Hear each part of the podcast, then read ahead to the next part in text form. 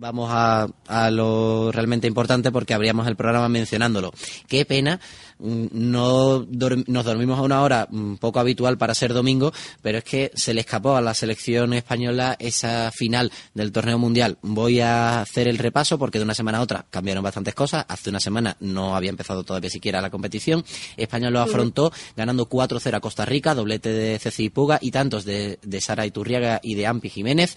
Después hubo una goleada 8-0 sobre Guatemala, tres goles de Vanessa Otelo, otro de Leti Sánchez, otro de Isa García, otro de Ceci, otro de Ira Saeta y uno más, que fue el que, que mm, hay que anotarlo en este caso, en propia puerta de las guatemaltecas.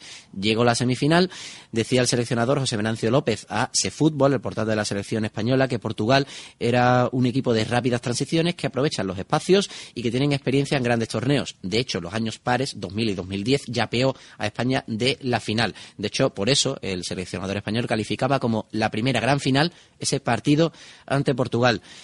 Se repitió la historia, España se adelantó por dos veces, goles de Anita Luján y de Vanessa Otelo, pero Carla Ferrer hizo el 1-1 cuando España tuvo ocasiones para hacer el, segundo gol, el 2-0. Incluso Ceci envió un balón al palo que podría haber ampliado esa distancia. Después, Portugal se puso a jugar, vamos a decirlo, rápido y duro por momentos. Eso penalizó un poquito el juego español.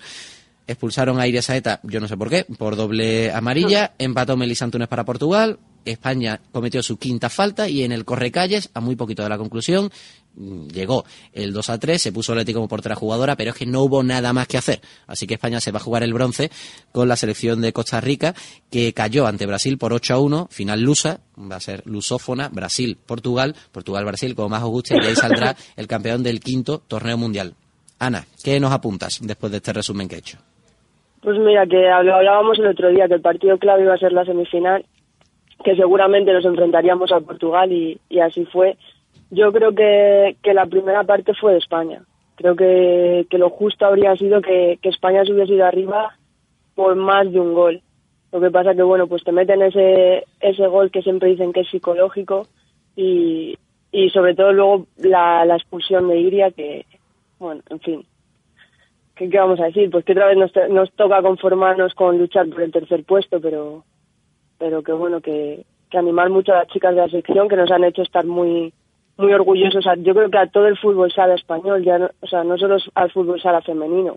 Yo creo que eso es, es algo es algo muy importante, es que los jugadores de, de los equipos de división de honor de, de masculino se han volcado con, con los ánimos a las chicas y, yo creo que con eso es lo que tenemos que quedarnos y con que a, a ver si a la próxima lo conseguimos. Ojalá que sí. De hecho, recuerdo ver, incluso algún tuit, por ejemplo, de Quique Bonet eh, al principio de la competición y hay que desear lo mejor para las chicas de, en este caso, de José Venancio López, el seleccionador. Y, por supuesto, desear que a la calificada como rojita de mi vida en Twitter, pues le vaya mejor en su próxima participación en el torneo. Vamos a intentar la semana que viene contar con alguna jugadora de la selección. Vamos a intentarlo, que después no siempre se consigue. Como decía los Rolling Stones, you can't always get what you want. Pero mm, te voy a dejar descansar porque estás tosiendo un pelín y esa voz que ha sufrido mucho en las últimas horas lo que tiene que hacer es tomarse un té con limón que dicen que es muy bueno para los cantantes y además en este caso para una buena como tú, pues mucho más. Y te voy a dar descanso, Ana. Ojalá que la próxima semana contemos algo un poquito más alegre. Y ya digo, si conseguimos hablar con alguna de las jugadoras que ha estado en Costa Rica, pues tanto mejor. Pero como siempre, muchas gracias por estar con nosotros. Muy bien, muchas gracias, Manu.